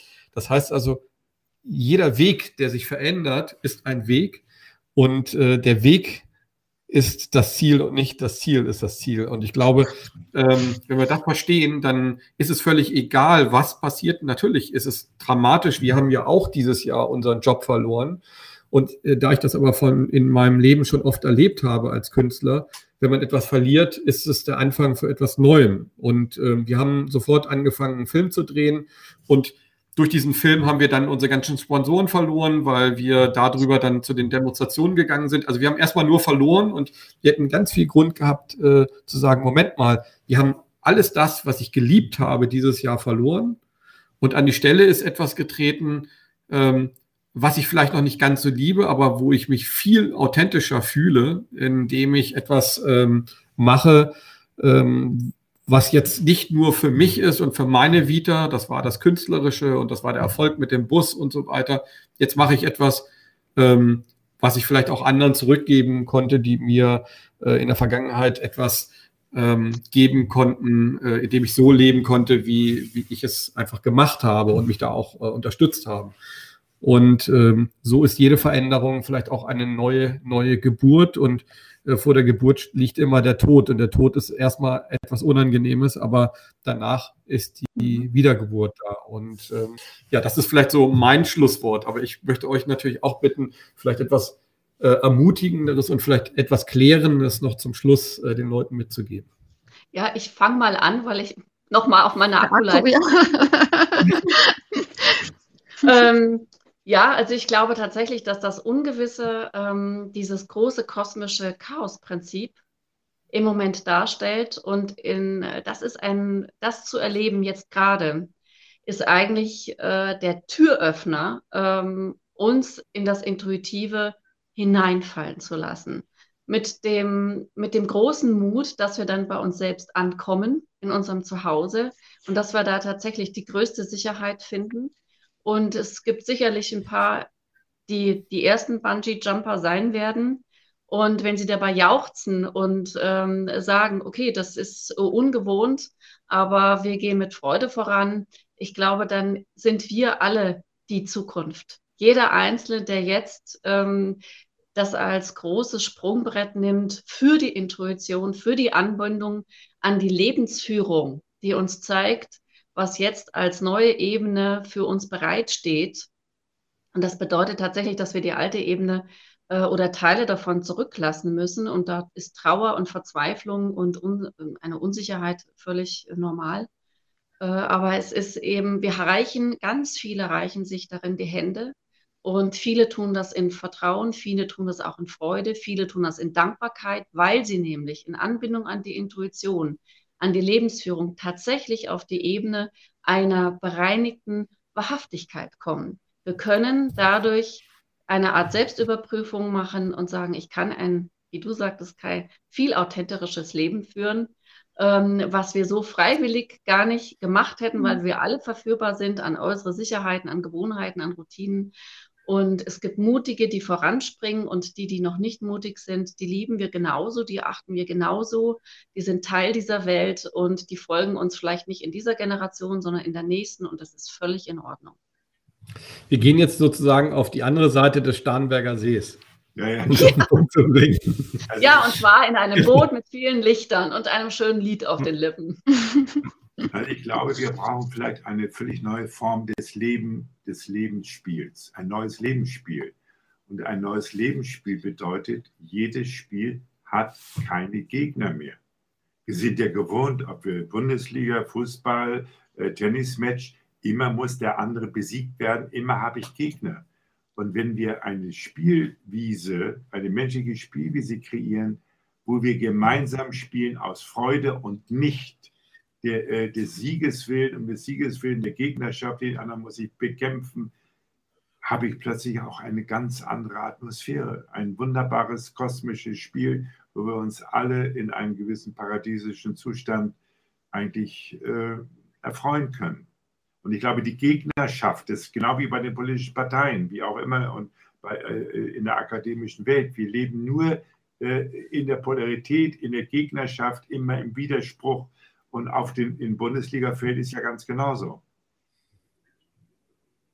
Und ich habe mich das wäre wär auch ein sehr schönes Thema für unser nächstes Gespräch, äh, die Polarität, was sie überhaupt bedeutet und ähm, wozu sie eigentlich da ist. Aber das können wir ja nochmal äh, entscheiden. Äh, Kathi, du möchtest bestimmt auch noch ähm, etwas Wertvolles geben, ja. Ähm, ja, also was Positives. Also ich meine, ich für mich, ob es jetzt mein, mein, mein Naturell ist oder so, ich kann dieser Zeit sehr vieles Positives abgewinnen, weil ich äh, von Natur aus auch nicht sehr ähm, angstvoll bin. Ja? Also Angst ist für mich eher so was wie ein Fremdwort. Mulmig ist mir vielleicht manchmal, weil ich sehe, was draußen passiert oder was mit anderen passiert, aber nicht, weil es mir passiert. Ja? Ähm, ich würde wirklich versuchen, jeden zu ermutigen, äh, in seinem kleinen Mikrokosmos, wie ich schon gesagt habe, das Positive herauszusuchen. Ja. Und ähm, auch wenn es äh, sehr schwierige Sachen für manche gibt, die man nicht ähm, wegsprechen kann, nicht schön sprechen kann, aber es gibt überall, wo Schatten ist, auch Licht. Ja. Ähm, und das muss man suchen. Und ähm, manchmal liegt das wahrscheinlich vor einem und man sieht es nicht. Ja, man muss nur hinsehen. Aber ähm, ich denke, dass gerade auch die Jungen jetzt gerade ähm, erkennen, wie wertvoll es ist, ähm, so etwas Banales wie andere Arbeitszeitmodelle einzuführen. Ja? Also nicht, nicht ähm, 40 Stunden im Büro hocken zu müssen, sondern das ist ja auch was, Positiv, was Positives, wo Sie jetzt sehen, Sie können vielleicht manche für sich ähm, das ähm, Work-Family-Balance besser ähm, koordinieren oder haben, ähm, sind auf Ideen gekommen, die vorher noch überhaupt nicht da waren. Ja? Und ähm, das sehen wir auch sehr viel in der Wirtschaft, dass sich da sehr viel getan hat ähm, ich denke auch so ganz banale Sachen, die wir jetzt nicht äh, sehr spirituell oder geistig oder wie auch immer sind, äh, sondern sehr lebensnahe Sachen, sehr, sehr positive Aspekte für die Zukunft mitbringen. Und ähm, es wird sich sehr vieles ändern in diese Richtung auch. Ja, ich danke euch recht herzlich. Also ich habe sehr viel mitgenommen aus diesem Gespräch. Ähm, vor allen Dingen auch, dass äh, ja mit Sicherheit es nicht einfach ist, ähm, eine Veränderung ähm, ist immer ein starker ähm, Prozess, der natürlich einen von der Couch runterschmeißt und äh, ins kalte Wasser und äh, wir müssen da schwimmen lernen. Und ähm, im kalten Wasser schwimmen ist mit Sicherheit nicht so angenehm. Äh, und das gilt jetzt aber für die gesamte Gesellschaft. Und das ist das Gute, glaube ich. Und das sollte vielleicht auch jedem, der jetzt mhm. das heute unsere erste Sendung äh, gesehen hat, äh, vielleicht auch mit Hoffnung erfüllen, es geht vielen Menschen so, äh, mhm. wenn nicht sogar fast allen Menschen, dass wir spüren, dass sich etwas massiv verändert hat. Und äh, wenn wir es nutzen, dann können wir daraus eine bessere Welt machen, weil aus der Welt, aus der wir gekommen sind, weiß Gott keine Welt ist, in der ich gerne hätte weiterleben wollen. Ähm, und ich nehme halt auch äh, mit aus diesem Gespräch und äh, das finde ich eigentlich das Tolle, dass wir, ähm, dass wir uns selber ermächtigen können und äh, wie äh, Roland das auch gesagt hat, ähm, dass wir uns heilig sprechen können, aber vielleicht sollten wir auch die Menschen, die denken, dass sie heilig sind, äh, auch wieder zurückholen in unsere Gesellschaft, ähm, um, um einfach ähm, gemeinsam unsere, unser Maß an Heiligkeit äh, nämlich auch in der auch gesellschaftskonform einfach auch zu halten. Das heißt also, auf der einen Seite sollten wir dafür sorgen, dass diejenigen, die denken, sie sind Heilige, wieder zurückholen in die Gesellschaft und die Gesellschaft einfach versteht, dass wir die Verantwortung haben, nicht nur für uns als Person und für unsere Familie, sondern wir haben die Verantwortung für die gesamte Gesellschaft. Und ähm, wir können diese Verantwortung in keiner Weise abgeben. Und das habe ich heute gelernt. Nicht, wenn wir krank sind, nicht, wenn wir ähm, politisch gesteuert werden, sondern wir brauchen diese Verantwortung immer, solange wir leben, vom ersten bis zum letzten Lebenstag. Also in diesem Sinne bedanke ich mich bei den Zuschauern und bedanke mich bei euch. Also mir hat es sehr viel Spaß gemacht. Ja, herzlichen genau. Dank. Und wir werden, wir werden uns bestimmt auch noch ein bisschen finden. Das Ganze muss ja auch sich ein bisschen entwickeln, aber ich glaube, für eine erste Sendung war das wirklich eine tolle Geschichte. Genau, und ich freue mich auf ein nächstes Mal. Ja, mit Bis bald. Euch. Ich auch. Danke. Tschüss, gute Nacht. Tschüss. Vielen Dank, lieben Zuschauer.